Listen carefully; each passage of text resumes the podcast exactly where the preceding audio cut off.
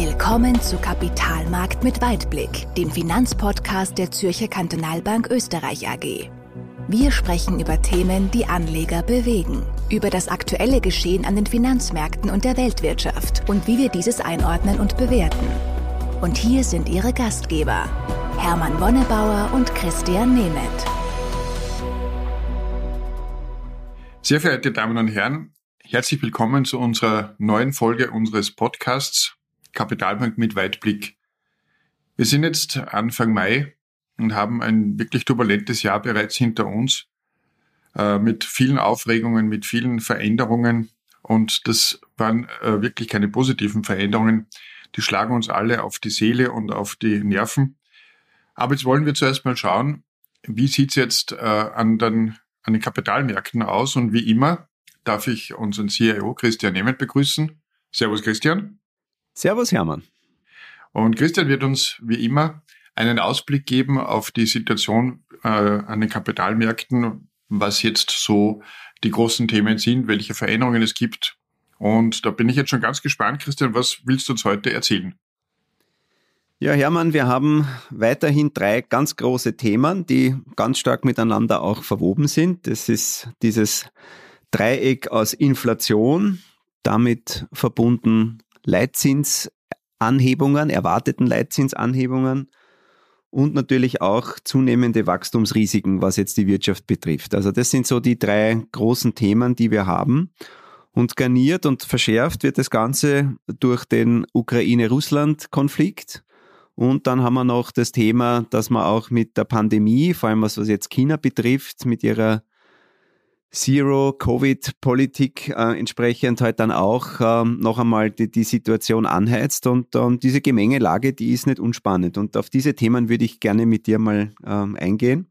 Okay. und beginnen wir mal mit dem Inflationsthema, das ist ja etwas, das ist der Dauerbrenner, glaube ich, unter Volkswirten, Strategen und, und Asset Managern und ja, leider gibt es da nach wie vor keine Entwarnung. Also wir hoffen zwar, dass wir jetzt äh, bald den Gipfel erreicht haben, vielleicht haben wir ihn sogar schon gesehen in manchen äh, Teilaspekten.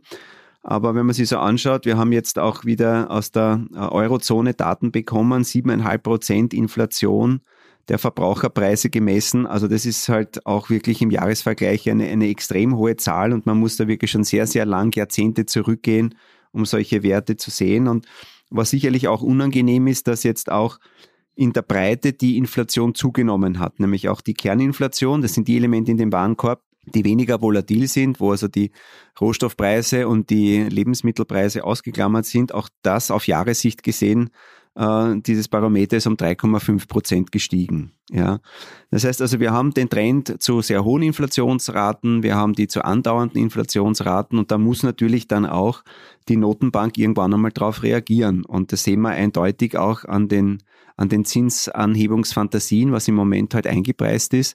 An vorderster Front und am, am meisten im Rampenlicht steht natürlich da die amerikanische Notenbank.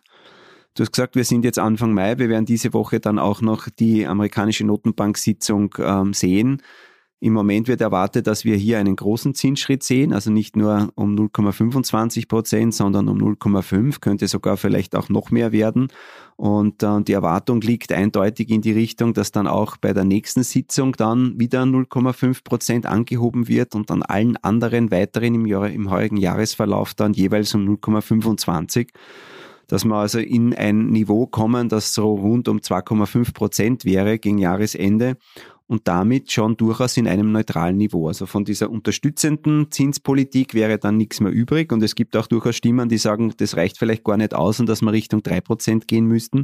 Das wäre allerdings dann schon restriktiv. Also um hier vor allem dieser äh, massiven Inflationswelle ähm, entgegentreten zu können. Und auch in der Eurozone sehen wir das. Also die EZB ähm, ist da sicherlich auch unter Zugzwang, ähm, war in der Vergangenheit sicherlich hier auch eher etwas zögerlicher. Wir sind auch jetzt, was ähm, den, den Russlandkrieg betrifft, mit der Ukraine natürlich auch stärker involviert und haben ja noch einmal mehr Auswirkungen auch, was die Wirtschaft betrifft. Aber auch hier wird man nicht drum herum kommen, dass man halt entsprechend hier auch äh, mal an einen ersten Zinsschritt macht. Also wir gehen davon aus, dass das im Herbst, spätestens im Winter passieren wird. Die Märkte preisen aktuell auch hier drei Zinsanhebungen ein, jeweils um 0,25 Prozent. Also man sieht global, dieser Anpassungsprozess ist im Laufen und die Erwartungen gehen eher nach oben. Und das ist dann vielleicht ein bisschen dann auch schon der Vorgriff auf die Finanzmärkte. Ähm, es ist auch schon einiges eingepreist, das muss man auch dazu sagen. Mhm. Ja. Mhm. Und wenn man sich dann anschaut, natürlich, was, was hat es jetzt für Auswirkungen auf, auf die, die Konjunktur? Ja, wie, wie geht die damit um? Dann gibt es natürlich dann schon dämpfende Effekte, die auch jetzt schon spürbar sind. Ja, also wenn man sich jetzt anschaut, das erste Quartal in Amerika, das jetzt veröffentlicht wurde, da ist praktisch die US-Wirtschaft von Januar, von Januar bis März um 1,4 Prozent geschrumpft in dieser annualisierten äh, Sichtweise, wie es die Amerikaner machen. Ja, nachdem es im Vorquartal aber noch um 6,9 Prozent gewachsen ist. Ja, also das ist schon äh, eine massive Zäsur. Aber auch da muss man sagen, ein vertiefter Blick auf die Zahlen zeigt, dass ähm, die Nachfrage gar nicht so schlecht war, die da, da darunter liegt, ja, weil hauptverantwortlich für diesen BIP-Rückgang waren vor allem diese volatilen Komponenten Außenhandel und Lagerinvestitionen, die beiden zusammen haben das Wirtschaftswachstum um fast vier Prozentpunkte ähm, geschmälert und das ist nichts etwas, was nachhaltig ist. Ja, also das heißt, der der private Konsum ist um solide 3,7 Prozent gewachsen und das macht ja mit Abstand den, den den größten Beitrag aus. Aber trotzdem, das sind alles natürlich äh, Informationen, die den Markt dann doch eher beunruhigen. Das hat man auch gesehen. April war ein sehr schwaches Monat und ähm, das kommt natürlich dann auch noch mal dann dazu neben der äh, kriegerischen Auseinandersetzung in der Ukraine, dass wir auch mit, mit dieser Zero-Covid-Politik in China auch nochmal ein Thema haben, das uns beschäftigt. Ja, also da gehen im Moment die Fallzahlen nach oben, wenn auch jetzt zum Beispiel für europäische Verhältnisse in einem extrem niedrigen Ausmaß. Aber trotzdem, die chinesische Regierung reagiert da ganz, ganz strikt. Nicht? Also du hast vielleicht diese Bilder gesehen von Shanghai, ähm, also wenn da Lockdown ist, dann ist wirklich Lockdown. Ja, also das ist nicht so wie in unseren breiten Graden, wo du nur das machen kannst und das machen kannst. Dann werden also wirklich ganze Stadtviertel isoliert. Da kannst nicht rausgehen, äh, nicht einmal, wenn du mit dem Hund spazieren musst. Also das sind wirklich also massive Einschränkungen und Shanghai hat immerhin mehr 26 Millionen Einwohner. Ja. Mhm. Und jetzt gibt's auch natürlich äh, Gefahr, äh, eventuell, dass man auch in Peking äh, stärker restriktive Maßnahmen setzen muss. Da spricht man auch um, von einer Stadt in einer Größenordnung von mehr als 21 Millionen äh, Einwohnern. Und das hat natürlich dann schon auch Auswirkungen auf den gesamten Güterverkehr. Shanghai ähm, ist der größte Containerhafen weltweit, ja, und da habe ich auch ein paar Zahlen mitgebracht. Also aktuell, wenn du was aus ähm, China entsprechend nach Amerika oder auch nach Europa, die Zahlen sind relativ ähnlich, transportieren willst über den Schiffsweg, dann dauert es, ähm, bis das praktisch dann in dem Lagerhaus dann vor Ort äh, in Amerika oder in Europa eintrifft. Aktuell circa 110 Tage. Ja, das ist so im Moment der Schnitt. Ähm, und 2019 waren das allerdings nur 50 Tage. Ja, also das heißt, die, die ganze Lieferfrist hat sich äh, gut verdoppelt und vielleicht auch noch untermauert mit einer anderen Zahl.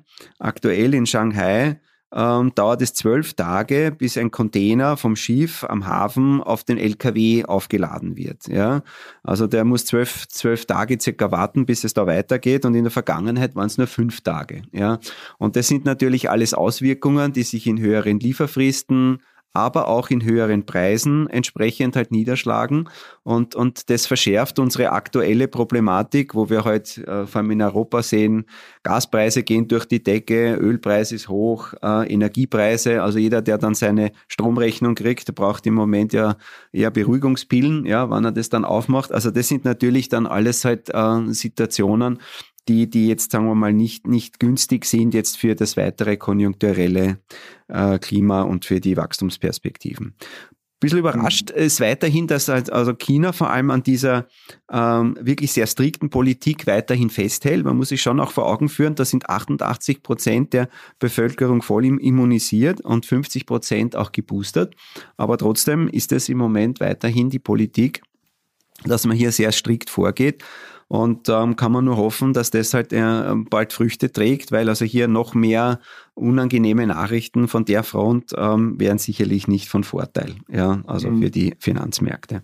Und vielleicht auch noch etwas, weil man also hier mal auch so diese äh, Energiegeschichten sich anschauen, ja, und weil wir ja auch in der Vergangenheit immer wieder mal über das Thema Nachhaltigkeit, das uns ja auch hier in, in Österreich, Deutschland, in Europa halt sehr stark beschäftigt, Ähm, Kohle erlebt im Moment ein, ein sehr starkes Revival. Ja, also äh, schon im letzten Jahr erreichte der Verbrauch von Kohle zur Stromerzeugung äh, ein neues Hoch und zwar um neun Prozent höher als im Vorjahr. Ja.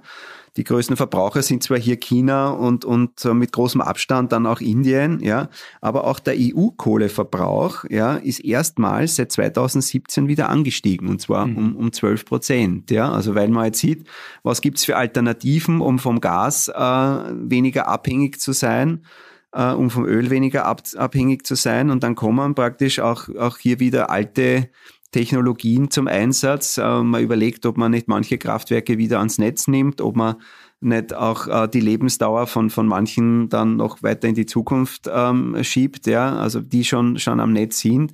Also das wird nicht so einfach sein, gleichzeitig dieses, diesen CO2-Rückgang und, und, und diese Nachhaltigkeitsziele kurzfristig und die Energiesicherheit ähm, auf, einem, auf einem Nenner zu bringen. Und wenn du mich fragst, wenn, wenn, wenn du wählen musst zwischen Nachhaltigkeit und ob es Licht angeht, dann werden sich die meisten Entscheidungsträger sicherlich dafür äh, äh, werden dafür stimmen, dass das Licht weiter angeht, mhm. ja. Und das heißt, man kann dann zwar die, die, die, diese Entwicklung dann mittelfristig wieder in eine andere Perspektive bringen, aber kurzfristig ähm, kommt von der Seite auch wieder ein zusätzlicher Impuls an die Finanzmärkte und das wird dann schon insgesamt weiter beschäftigen. Okay, also du hast jetzt über Zinsen, Inflation und Wachstum und das Problem auch in China gesprochen. Das klingt ja alles nicht wahnsinnig äh, beruhigend, muss man jetzt sagen. Äh, die Frage ist jetzt, wie reagieren wir dann drauf in, für die Portfolios, die wir für unsere Kunden verwalten? Was gibt es da für Maßnahmen, um diese schwierige Situation zu meistern? Also das war für uns auch eine sehr, sehr schwierige Entscheidung und eine, eine wirklich äh, eine Entscheidung mit sehr viel Diskussion. Was machen wir jetzt von der Anlagepolitik für den Mai? Ähm, also um es kurz zu machen, wir gehen defensiver, aber wir wollen das insofern machen, dass wir unsere Elemente, die wir in den Portfolios haben, die stark ähm, wachstumsorientiert sind. Also du kennst das, das, du hast immer noch dieses, diese Stilrichtungen Value und Growth, also eher mhm. wertorientiert oder, oder wachstumsorientiert. Und deswegen, ähm, weil die Zinsen so stark gestiegen sind, ähm, haben wir unseren Anteil jetzt von den, von den Growth-Titeln, von den Wachstumstiteln weiter reduziert weil da natürlich viel stärker dann auch diese Bewertungsmethoden halt durchschlagen. Nicht? Wenn du einen höheren Abdiskontierungszinssatz verwendest, weil das Zinsniveau höher ist, dann kommen diese Bewertungen von den Unternehmern, also diese ganzen Tech-Names, die du da ja überall kennst und wenn man sich auch anschaut, was da an der Nasdaq passiert in Amerika, die kommen schon relativ schnell unter Druck und nicht erst seit gestern, die haben wir noch weiter reduziert ähm, wo wir lang diskutiert haben und uns dazu entschlossen haben, aber die Aktienquote insgesamt beizubehalten, ähm, weil unsere Schweizer Kollegen sind schon auf Untergewichten gegangen und wir haben gesagt, naja, es ist auch jetzt im April der Markt dann doch hat einiges eingepreist, ist nach unten gegangen und deswegen haben wir gesagt, also wir wollen da jetzt auch nicht in, in, in tiefe Kurse hineinverkaufen, würden hier mal zuwarten. Das ist ein bisschen riskant vielleicht, aber wir schauen einmal, ob wir da vom Timing her noch was rausholen können, weil, wie du gesagt hast, der Gegenwind ist da, aber es ist auch einiges eingepreist. Wenn man sich anschaut, wo, wo die, die zehnjährigen Renditen für Staatsanleihen stehen, dann, dann sieht man, dass bei den US Treasuries äh, wir ein Niveau haben von drei Prozent, knapp drei Prozent und bei den bei den deutschen Staatsanleihen, bei den deutschen Bünden sind wir bei knapp unter einem Prozent. Das heißt, es ist schon sehr viel auch vorweggenommen und es müsste schon auch, sagen wir mal, noch einmal ein Schub von, von stark negativen Nachrichten kommen, um das noch einmal massiv nach oben zu drücken. Also es stimmt, es ist Gegenwind an den Märkten da. Wir sind defensiver gegangen, aber wir wollen da jetzt auch nicht zu stark ähm, dann auch das Ruder herumreißen und, und, und entsprechend hier mal auch ein bisschen zuwarten und uns das anschauen und vielleicht auch hier, hier günstiger dann an, an unsere Positionen nochmal anpassen. Ja. Und hier vielleicht auch nochmal zwei, drei Zahlen. Also ähm, im, im ersten Quartal, jetzt äh, Ende erstes Quartal 2022, waren noch drei Billionen Anleihen mit negativer Rendite. Das ist immer noch eine sehr große Zahl, aber auf der anderen Seite, Ende 2020 waren das 17 Billionen. Ja, und, und äh, an der Spitze war praktisch von allen Anleihen, die, die da so am Markt äh, äh notiert haben, rund 30 Prozent mit negativer Verzinsung und aktuell sind es weniger als 5 Prozent. Das heißt, es ist schon sehr viel auch, auch vorangeschritten und da ist schon viel passiert, ganz richtig. Und deswegen ähm, muss man ein bisschen aufpassen. Und das bringt mir ein bisschen auch zu dem Thema. Im Moment habe ich so äh, das Gefühl, überall kommen diese Weltuntergangspropheten jetzt plötzlich wieder, wieder zum Vorschein, die, die, die lange Zeit in der Versenkung verschwunden sind. Und da ist meine Meinung nach, da, da muss man ein bisschen aufpassen, ja, also dass man da das Kind nicht mit dem Bade ausschüttet, aber das wollte ich eher dich fragen, du, du kriegst ja da diese Stimmung wahrscheinlich mehr mit wie ich, also wie, wie du das einschätzt. Ja, das hast du schon richtig beobachtet. Die tauchen wieder alle auf. Ich muss sagen, ich habe in den 40 Jahren, seit ich im Private Banking bin, immer wieder äh, solche solche Leute erlebt, die äh, ewig von von äh, von schlechten Zukunftsaussichten sprechen, äh, schwarz malen und so weiter und dann zehn Jahre später passiert dann einmal irgendwas, dann sagen die haben wir eh immer schon gesagt und das das ist natürlich witzlos, nicht, weil ich kann natürlich nicht irgendwas behaupten, äh, worauf ich mich jetzt sofort, nämlich äh, als, als Anleger dann konzentrieren müsste. Und das stimmt dann erst in zehn Jahren. Dann bis dahin hat sich der Markt ja sowieso verdoppelt. Aber das stimmt, die kommen jetzt da wieder. Und das ist, glaube ich, auch ein bisschen menschlich, weil wir, weil wir uns leichter tun, äh, auf schlechte Nachrichten mit Panik zu reagieren, wie, wie zu hinterfragen, was ist jetzt wirklich dran. Du hast es vorher äh, mit einem Wort erwähnt, der vertiefte Blick. Es hilft wirklich, wenn man wieder mal ganz schlechte Nachrichten hört von solchen Spezialisten, dass man mal hinter die Zahlen schaut und genau hineinschaut und was noch weiter hilft, ein bisschen in die Zukunft zu schauen. Wenn ich da zurückgehe auf 2020, äh, auf die Corona-Geschichte, da haben wir den wirklich größten Rückschlag gehabt im März, äh, was die Börsen betrifft. Und wir haben nicht, nicht gewusst, was sich da entwickeln wird. Wenn man aber dann sechs, sieben Monate später geschaut hat, hat die Welt dadurch, dass sie zusammengearbeitet hat, äh, global äh, ein neues äh, Impfmedikament schon gehabt. Und es ist sofort auch wieder äh, nach oben gegangen. Und das ist das, was oft übersehen wird. Wir sind in einer Zeit, wo ganz schnell ganz viel passieren kann. Und oft sind auch diese Negativdinge, die passieren, so, sei es jetzt eine Zinssenkung, äh, eine Zinserhöhung, aber auch zum Beispiel diese äh, Embargo-Überlegungen, was Erdöl und Erdgas betrifft, sind oft Auslöser für hohe technologische Innovationen. So wie man es eben auch zum Beispiel bei Corona gesehen hat. Und im Nachhinein gesehen wissen wir es ja alle, äh, dass es dann gescheit war.